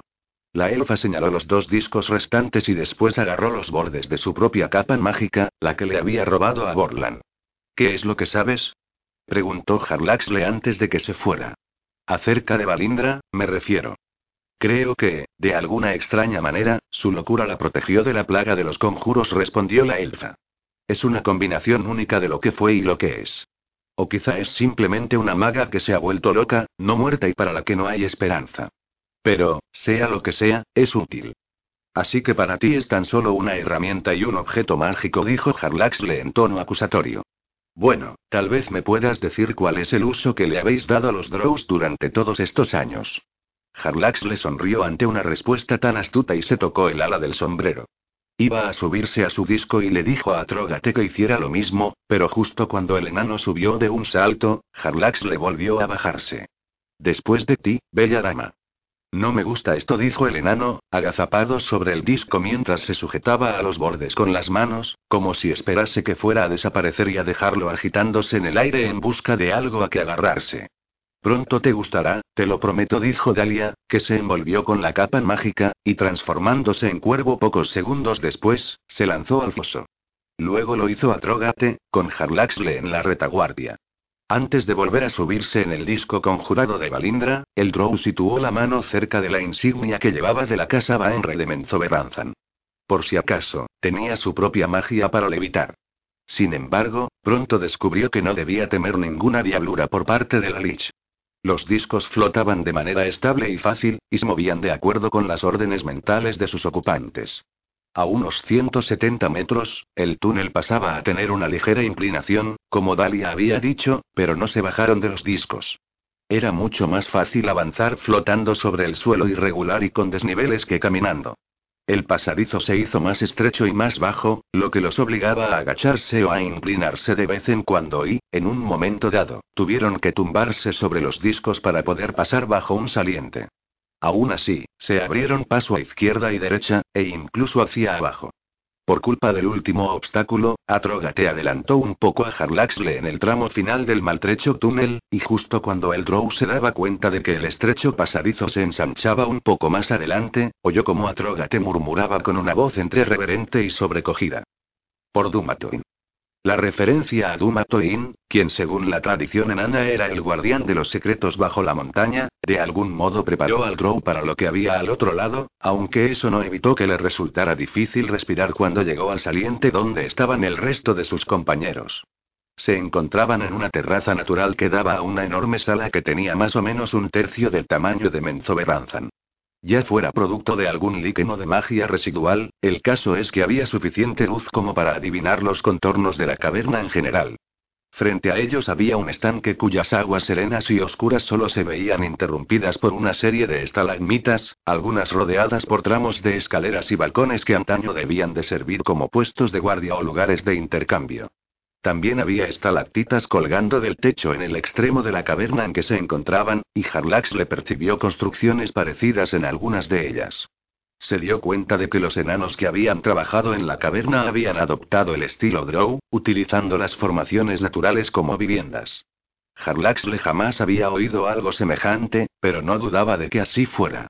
El trabajo en las estalagmitas y las estalactitas no había sido realizado por los Drows, ya que no era tan delicado y le faltaba curvatura, además de carecer del característico brillo del fuego feérico. Hay balistas ahí arriba, dijo Dorcrare, que había vuelto a adoptar su forma humana, señalando las estalactitas. Deben de ser puestos de guardia para vigilar la entrada. No y, no puede ser, susurró a Trogate, desplomándose sobre el disco como si lo hubiera abandonado toda su fuerza. Pero Harlax le percibió, más que nada, esperanza en el tono de voz del enano, como si reconociera algo que jamás se hubiera atrevido a soñar, así que no se preocupó por él en ese momento y en su lugar siguió estudiando la caverna. En el extremo más alejado del estanque, a unos 350 metros o más de su posición, había media docena de grupos de pequeñas estructuras, cada uno al final de una vía que conducía a una mina, y muchas de ellas con un antiguo vagón estropeado y oxidado. Las vías se unían a poca distancia de la terraza y se dirigían hacia la parte de atrás de la amplia caverna, saliéndose de su campo visual, a pesar de que podía ver en la oscuridad. Vamos, los llamó Dalia con una especie de graznido. Se deslizó por encima de la barandilla natural de la terraza y bajó volando sobre las aguas con sus alas de plumas negras. Dorcrae se transformó de nuevo en murciélago y la siguió rápidamente, al igual que Valindra con su disco ¿Vienes con nosotros? Le preguntó Harlaxle a Atrógate cuando vio que el enano no hacía ningún movimiento. Atrógate lo miró como si acabara de despertar de un sueño muy profundo y agitado. No puede ser, susurró, hablando con gran dificultad. Bueno, veamos qué es, amigo mío, respondió Harlaxle para después comenzar a alejarse. Apenas había descendido a ras del agua cuando Atrógate pasó junto a él, aparentemente más despejado y manejando su disco a máxima velocidad. Tras cruzar el estanque, Dalia, que volvía a ser una elfa, estaba ayudando a Valindra a descender del disco, mientras que Atrogate se limitó a bajar de un salto, a pesar de que éste flotaba todavía a casi dos metros del suelo. Sin embargo, la caída no disuadió al enano, ya que, de hecho, no pareció ni siquiera notarla mientras volvía a ponerse de pie con un bote y avanzaba a trompicones siguiendo la vía central del ferrocarril. En este lugar se libraron muchas batallas, comentó Dorcrare, deshaciéndose de su forma de murciélago y agachándose para recoger un hueso blanqueado. Esto debió de pertenecer a un goblin, o a un orco pequeño. Harlax le echó un vistazo a su alrededor para confirmar las observaciones del vampiro. El terreno era blando y tenía muchas marcas, aparte de numerosos fragmentos de hueso que se veían claramente. Sin embargo, era más interesante lo que había más adelante, la imagen que hizo que Atrógate se postrara, y aunque estaba de espaldas al Drow, este pudo imaginar perfectamente las lágrimas que le inundaban el barbudo rostro. ¿Y quién se lo echaría en cara?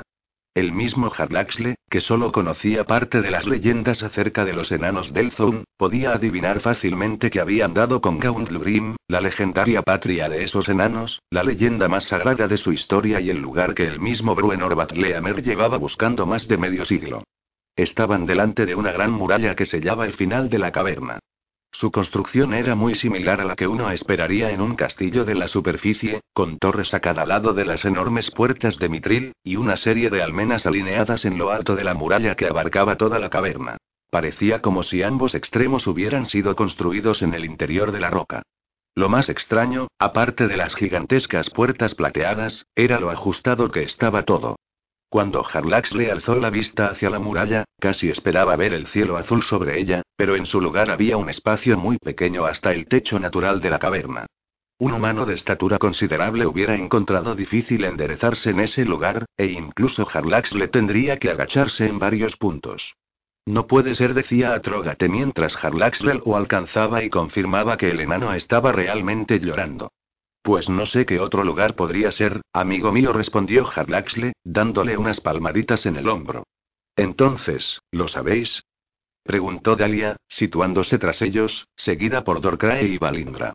Contemplad Gauntlegrim, explicó Harlaxle, antigua patria de los enanos del Zone, un lugar de cuya existencia fuera de las leyendas se dudaba y jamás lo dudó ningún enano. Rugió a Trogate. Muchos que no pertenecen a la raza enana, concluyó Harlaxle, dedicándole a su amigo una sonrisa. Ha sido un misterio incluso entre los elfos, cuyos recuerdos llegan muy atrás, y entre los drows, que conocen la antípoda oscura mejor que nadie. Y no dudéis que hemos estado buscándola durante siglos. Si una décima parte de lo que se dice acerca de los tesoros de Gauntlegrim es verdad, entonces tras esa muralla y esas puertas se esconden riquezas inimaginables. Hizo una pausa y reflexionó acerca de lo que estaba viendo en ese momento, el lugar donde estaban y la profundidad en una región que no era en absoluto remota según los estándares de la antípoda oscura. Una magia muy poderosa debe de haber ocultado este lugar durante todos estos años, dijo. Una caverna como esta no podría haber pasado desapercibida en la oscuridad durante tantos siglos. ¿Cómo sabes que es Gauntlurim? preguntó Dorcrae. Los enanos han construido y han abandonado muchos reinos. Antes de que Harlax le pudiera responder, Atrogate se puso a recitar unos versos. De plata las salas, de mitril las puertas. Murallas de piedra que sellan la caverna. Las mejores vistas que jamás se vieran en la herrería, la mina y la taberna. Duro trabajo en la noche sin día. Levantad la jarra para brindar. Bebed para mantener la cabeza fría en la forja en que a un dragón se podría asar. Venid, Delzun, todos a la par. En traer a vuestros parientes daos prisa. Decidles que aquí los espera su hogar, que en Gauntlegrim todos serán risas. Es una vieja canción, explicó a Trogate, que conocen todos los niños enanos. Ya veo, la muralla de piedra y las puertas de mitril, pero si esa es la única prueba y es la única que necesito, respondió a Trogate. En ningún otro lugar se construyeron unas puertas como esas. Ningún enano lo haría. Es cuestión de respeto. Nadie intentaría imitar lo que no puede ser copiado. Sería un insulto, os lo aseguró. Sabremos más cuando estemos dentro, dijo Harlaxle. Ya he estado dentro, explicó Dorcrare, y no puedo confirmar que haya salas de plata ni he descubierto grandes tesoros, pero comprendo el verso acerca de la forja. ¿Has visto la forja? Se puede sentir su calor varios pisos más arriba. ¿Todavía está encendida? ¿Cómo es posible? preguntó Harlaxle. El vampiro no supo responder. ¿Estáis diciendo que hay alguien viviendo ahí dentro? preguntó a Trogate. Dorcrae miró a Dalia, nervioso, y dijo. No encontré nada y vivo en ese lugar, aclaró, pero el complejo no está desierto. Y sí, varios niveles más abajo de donde estamos hay una gran forja que está aún encendida. Desprende un calor como jamás había sentido, un calor que podría derretir una espada de mala calidad y reducirla a un charquito. ¿Un calor con el que se podría asar a un dragón? Preguntó Harlaxle con una sonrisa irónica. Hay túneles por los que solo se puede avanzar a gatas que salen del parapeto, explicó el vampiro, pero están todos bloqueados. Has dicho que estuviste dentro. Tengo mis métodos, enano respondió Dorcrae. Pero, seguramente, tengamos que cavar nosotros mismos algún túnel para poder entrar. Ya. Bufó a Trógate. Se volvió y caminó hasta las puertas. Por el brazo de Moradin y el cuerno de Clangedin, por los trucos de Dumatoin y los hijos legítimos de los Delzone, abridos digo. Abrid las puertas. Mi nombre es Atrogate, sangre Delzone corre por mis venas y me han dicho que mi hogar me espera. Las puertas se iluminaron con runas e imágenes de antiguos emblemas enanos que aparecieron entre brillos plateados, y como si un gigante de las montañas hubiera suspirado en sueños, se abrieron con un crujido. Por las barbas de los dioses murmuró Atrogate. Se volvió para mirar a los demás, atónito. ¿Una rima que todos los niños enanos conocen? Preguntó Harlaxle, sonriente. Os dije que era Gauntlegrim. Chasqueó los dedos y se dirigió hacia la entrada. Dorcrae fue rápidamente tras él y lo agarró por el hombro. Lo más probable es que haya trampas. Le advirtió. Seguro que está fuertemente custodiada por antiguas protecciones mágicas y mecanismos con resorte que sin duda todavía funcionan. Ya. Resopló a Trogate, apartándolo. No hay trampas ni protecciones mágicas del Zone preparadas para atacar a un enano del Zone, Zopenko. Sin dudar ni un segundo, Atrogate se introdujo en el complejo y los demás lo siguieron rápidamente, más aún cuando Harlaxle les advirtió que quizá fuera conveniente mantenerse muy cerca del enano. A mitad de camino de la entrada, Dalia encendió la luz azul chispeante de su bastón. Harlaxle, a quien no le gustaba ser superado, sacó una daga de un brazal mágico con un golpe de muñeca, para después alargarla con otro golpe de muñeca hasta tener una magnífica espada. Susurró algo a la altura de la empuñadura y la espada comenzó a emitir un brillo blanquecino que iluminó la zona tanto como un farol. Fue entonces cuando vieron las siluetas más adelante, moviéndose para evitar la luz. ¿Mis hermanos? preguntó a Trogate, claramente desconcertado. Fantasmas le susurró Dorcrae. El lugar está plagado de ellos. Pronto llegaron a una gran sala circular, cruzada por varias vías férreas que procedían de cada una de las otras tres salidas. A lo largo de toda la pared curva se veían fachadas de edificios, muchos con letreros descriptivos colgando. Un mercader de armaduras, un armero, un cuartel, una taberna, como no, otra taberna por supuesto, etcétera, etcétera. Es como las catacumbas de Mirabar, comentó Harlaxle, aunque aquello era mucho más grande. Mientras avanzaban hacia el centro de la sala, Atrogate cogió a Harlaxle por el brazo y tiró de él hacia abajo, para que la espada iluminara el suelo. Era un mosaico, un gran mural, por lo que tuvieron que recorrerlo con la luz durante un trecho antes de darse cuenta de que representaba a los tres dioses enanos de la antigüedad. Moradin, Clangedin y Dumatoin. En el mismo centro se erguía un estrado circular con un único trono sobre él, y el hecho de que emitiera destellos mientras se acercaban revelaba que no era un asiento cualquiera. Tenía gemas engastadas y era grande, con amplios apoyabrazos y un respaldo alto y ancho hecho de mitril, plata y oro. Era el trono de un gran rey. Ni siquiera el estrado era un bloque normal de piedra, sino que era un diseño compuesto de esos mismos metales preciosos y estaba engastado con líneas de joyas centelleantes. Harlax le agitó la espada luminosa cerca de él, revelando el rico tejido de color púrpura, que seguía estando intacto. Una magia muy poderosa comentó. Deshazla, para que podamos sacar las gemas, insistió Dorcrae. Eso provocó una mirada de odio de Atrogate. Si le sacas una sola piedra a ese trono, te juro que lleno el hueco con tu negro corazón, vampiro le advirtió el enano.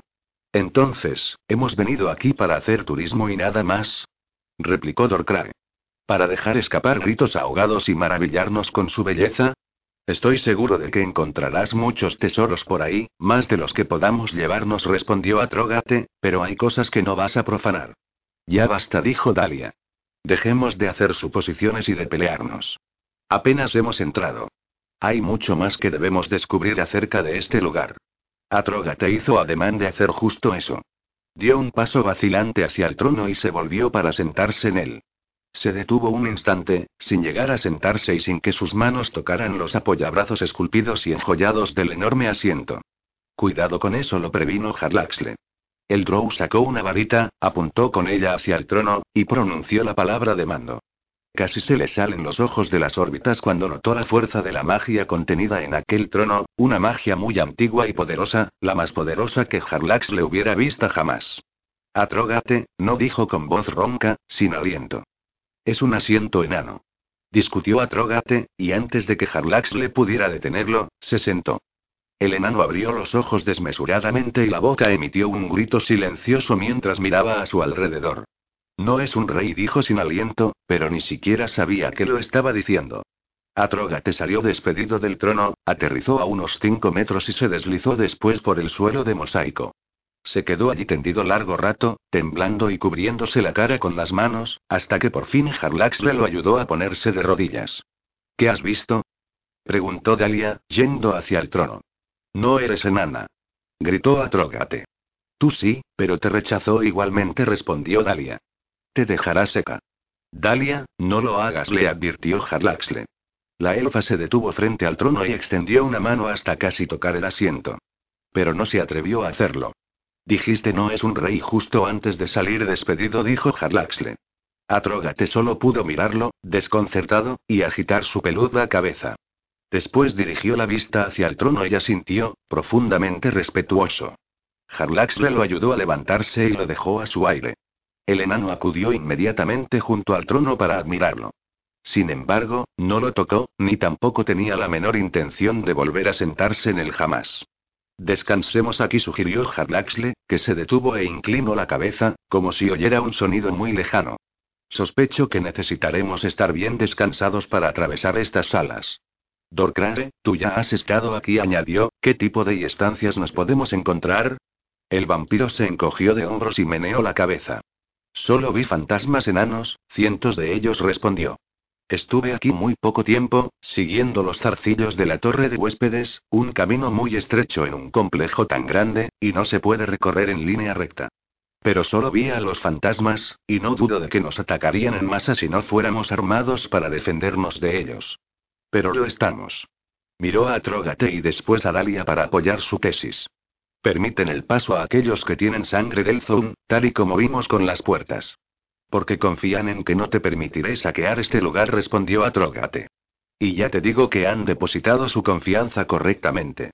Si arañas un sol o altar, le sacas una sola gema de los ojos a la imagen del rey, los fantasmas serán el menor de tus problemas. No son fantasmas lo que oigo, le aseguró Harlaxle a Dorcrae. Oigo los pasos de algo incorpóreo. Quizás sean Ghouls, respondió el vampiro. O enanos vivos. Por las barbas de los dioses murmuró Atrogate, tratando de imaginar lo que le diría a un enano de Gauntlegrim. Habrían estado en las murallas para recibirnos, y no exactamente con amabilidad, dedujo Harlaxle. ¿Entonces? Preguntó Atrogate, que parecía molesto con el Grow por haberle arrebatado su momento de fantasía. La lista es muy larga, amigo mío, respondió Harlaxle. Hay muchas opciones y, según mi dilatada experiencia, es muy raro encontrar una cueva desierta en la antípoda oscura. Pronto lo sabremos, intervino Dalia. Descansad y continuemos nuestro camino. La elfa miró a Dorcra y asintió, y el vampiro se alejó hacia el otro extremo de la sala circular, hasta que desapareció de su vista. Explorará nuestra ruta, explicó Dalia, con el fin de encontrar túneles que nos aproximen a la forja de Gauntlegrim. Eligieron la zona que rodeaba el estrado central y extendieron los sacos, aunque no pudieron descansar demasiado, especialmente a Trogate, que estaba tremendamente nervioso y abrumado. ¿Qué enano de Faerun no había soñado con ese momento, con el descubrimiento de Gauntlegrim? Dorcrae regresó varias horas después, seguro de haber encontrado los túneles que los acercarían a la forja. Además, confirmó las sospechas de Harlaxle, ya que, a pesar de no haber visto ningún monstruo enanos, goblins, goblins o lo que fuera, sí que había oído que algo se movía en la oscuridad. No obstante, aquel informe tan agorero no consiguió disminuir la excitación del grupo, ya que confiaban en poder apañárselas con cualquier cosa que los atacara. Atrogate iba en cabeza, con Dorcrae justo a su espalda dándole indicaciones. Salieron de la sala circular por detrás de la puerta por la que habían entrado, recorrieron amplios pasillos que todavía tenían muchas tiendas y dieron con un templo de Clangedin en el que Atrogate tuvo que detenerse a rezar una oración. Constantemente veían con el rabillo del ojo los movimientos etéreos de los fantasmas que iban flotando y que los observaban quizás con curiosidad, aunque nunca se acercaban. Llegaron a una gran escalinata que descendía trazando un área suave, y solo después de bajar unos 12 escalones, al alcanzar la zona que había debajo de la gruesa piedra que soportaba el peso del primer nivel, se empezaron a dar cuenta de lo enormes que eran la escalinata y el complejo. Bajo sus pies se abría la gigantesca caverna, apuntalada con contrafuertes de más de 30 metros de alto que subían desde el lejano suelo como enormes y estoicos centinelas. Había dos filas de pilares gigantes que soportaban una sección inferior de la vasta sala dividida en varias partes, cada una decorada con miles de relieves y símbolos grabados. Tras descender otros 200 pasos, acercándose ya al suelo, vieron que la escalinata continuaba hacia niveles inferiores. Dorcrae les indicó que debían seguir bajando. No puedes pedirme que atraviese este lugar sin echar un vistazo. Protestó Atrogate, alzando la voz más de lo que era conveniente. El eco resonó a su alrededor una y otra vez. Podemos volver en otra ocasión, buen enano, dijo Dalia. Ya. Buzo Atrogate. Atrógate y, mira allí, dijo Harlaxle, señalando con una varita hacia la pared más cercana. Cuando los otros miraron en la dirección que había indicado, Harlax le activó la varita, y su magia iluminó la zona en cuestión. Incluso Valindra dejó escapar un gritito de sorpresa y asombro al ver aquello. La pared había sido tallada y coloreada con distintos tipos de metal, joyas y pintura, hasta formar un retrato gigante del dios Moradin, de diez veces el tamaño de un enano mortal. El forjador de almas tenía el hombro protegido tras un escudo enjollado, mientras que en la otra mano sostenía un gran martillo de guerra a la espalda. La expresión de su rostro barbudo parecía una mezcla entre sed de sangre, sed de batalla y disposición para enfrentarse y derrotar a cualquier enemigo. Le bajó la vista hacia Atrogate, que estaba de rodillas, cubriéndose la cara con las palmas de las manos mientras trataba de controlar la respiración entrecortada. Después de un rato siguieron adelante. Bajaron nivel tras nivel, recorrieron pasadizos anchos y también estrechos, y atravesaron grandes salas y modestas estancias. Durante un largo trecho, la única alteración presente en la gruesa capa de polvo que se había ido asentando en aquel lugar fueron sus propias pisadas, y así fue hasta que llegaron a una resistente puerta de piedra que había sido bloqueada con una barra de hierro por aquel lado. Aquí es donde acaba la ciudad propiamente dicha, explicó Dorcrane, haciéndole un gesto a Trógate para que quitara las barras que bloqueaban la puerta. Las zonas que hay más allá están menos trabajadas y dan a las minas. Hay un único camino que lleva a la forja. Ah. Pero me gustaría cerrarla detrás de nosotros, dijo Atrógate cuando quitaron la última barra. No me gustaría ser el que dejara la Undlgrim abierta para cualquiera que recorra las profundidades. Cuando nos marchemos, volveremos a cerrar la puerta, le aseguró Dalia. Notaron el cambio de atmósfera en el momento mismo en que cruzaron la puerta. Aunque antes los había acompañado un silencio fantasmal, únicamente roto por el sonido de sus pisadas, e incluso entonces lo habían amortiguado la gruesa capa de polvo y el aire viciado, al otro lado de la puerta de piedra había ruidos. Crujidos, gemidos, piedras rozando unas con otras. Antes se habían movido con las temperaturas agradables que reinaban en la supraoscuridad, pero allí, la temperatura había subido bastante, además del nivel de humedad. Las escaleras de piedra estaban húmedas, resbaladizas y tenían un color más oscuro que el resto de la ciudad, cubierta por un gris polvoriento y apagado. Siguieron adelante, a pesar de que la inestabilidad del terreno los obligaba a ir despacio y a bajar la escalera con cuidado. Dalia y Balindra hablaban de la repentina humedad, casi parecía que estuvieran caminando bajo una neblinosa lluvia de primavera, y la elfa preguntó cómo era eso posible, pero nadie le ofreció una explicación. Cuando llegaron al siguiente rellano, tras haber bajado unos 200 escalones o más, el pasillo se dividía en tres. Uno de los desvíos estaba cubierto de roca labrada, mientras que los otros dos eran cuevas naturales o minas excavadas toscamente. Dorcrae dudó ante lo que parecía la elección más obvia. El pasadizo de roca labrada. Estamos cerca, les aseguró a sus compañeros. Escuchad, dijo Harlaxle, inclinando la cabeza. No oigo nada, respondió Atrogate. Yo sí, dijo Dalia. Fraguas. La forja, a bastante distancia. Llévanos hasta allí, le pidió el enano a Dorcrae.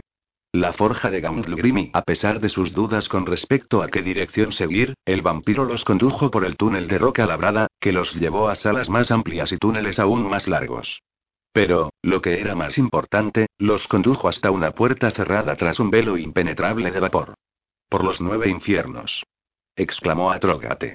Harlax le levantó su espada brillante e incluso intentó cambiar el color de la luz, pero no sirvió de nada. Se dirigió hacia un lateral de la sala, encontró otra puerta y la abrió, pero todas las cámaras parecían estar igualmente llenas de una neblina impenetrable. Y aún peor, descubrieron que el vapor estaba empezando a llenar los pasadizos por los que habían pasado. Este no es el camino, decidió Dorcrare, y los condujo de vuelta por donde habían venido, cerrando las puertas a su paso. Después de un buen rato, por fin llegaron a la intersección, y Dorcrae señaló uno de los túneles, cuyo aspecto era más natural y que parecía ir en la dirección correcta. Pensaba que lo habías explorado antes, refunfuñó a Trogate. No podría haber llegado a la forja y haber vuelto en tan poco tiempo si hubiera ido caminando, replicó el vampiro. Vaya. Qué respuesta tan inteligente, dijo el enano. Cada vez me gustas menos, y pronto empezaré a necesitarte cada vez menos, ya me entiendes. Harlaxle se dio cuenta de que Dalia lo miraba como si le estuviera pidiendo que interviniese, pero el Drow encontraba bastante entretenido todo aquel asunto, y tampoco lamentaría demasiado la destrucción de un vampiro, así que se limitó a sonreírle. El túnel se desviaba, pero no parecía ir en dirección descendente. Pasaron por muchos pasadizos secundarios y el lugar pronto se convirtió en un laberinto. Quizá deberíamos volver a acampar y dejar que Dorcrae lo solucione, dijo Dalia, pero el enano siguió caminando. Iba a repetir la sugerencia cuando Atrogate los llamó, y al alcanzarlo, se lo encontraron de pie frente a otra increíble puerta de mitril, esa vez de tamaño enano y aparentemente sin picaporte. Atrogate repitió la rima del zoom que había abierto las puertas principales del complejo y volvió a funcionar. La antigua puerta se abrió sin hacer un solo ruido. Fue entonces cuando oyeron las fraguas de Gauntlurim, los fuegos furiosos y gruñones, aunque Harlaxle no tenía ni idea de cómo podían seguir encendidas. Más allá de la puerta había una estrecha escalera que descendía. No estaba tan oscuro como antes, sino que se veía el fulgor anaranjado de algún fuego lejano. Atrógate ni siquiera pestañeó. Se lanzó escaleras abajo con tal rapidez que los demás, salvo Dorcrare, tuvieron que correr para alcanzarlo. Enseguida estoy con vosotros, dijo Dorcrae cuando Dalia se volvió a mirarlo. Hay otro pasadizo que me gustaría inspeccionar. Ella asintió y salió corriendo para unirse al grupo, mientras el vampiro iba en la dirección opuesta. Dorcrae se dio la vuelta, pero no se alejó. En su lugar, sacó la gema en forma de calavera y la dejó en un rincón protegido junto a la puerta, donde nadie esperase encontrarla.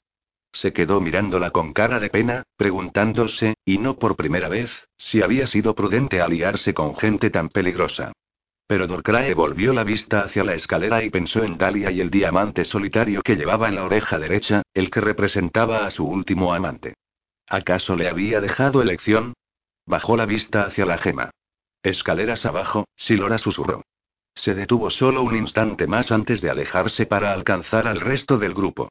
Apenas el vampiro se hubo alejado un poco, los ojos de la gema comenzaron a emitir nuevamente un brillo carmesí y el artefacto cobró vida con el alma de Silora. Poco después, hizo más que eso. Empezó a emitir una niebla mágica que adoptó la forma de la gran dama de Tai. Una vez que ella hubo pasado, abrir una puerta para sus servidores no fue demasiado difícil.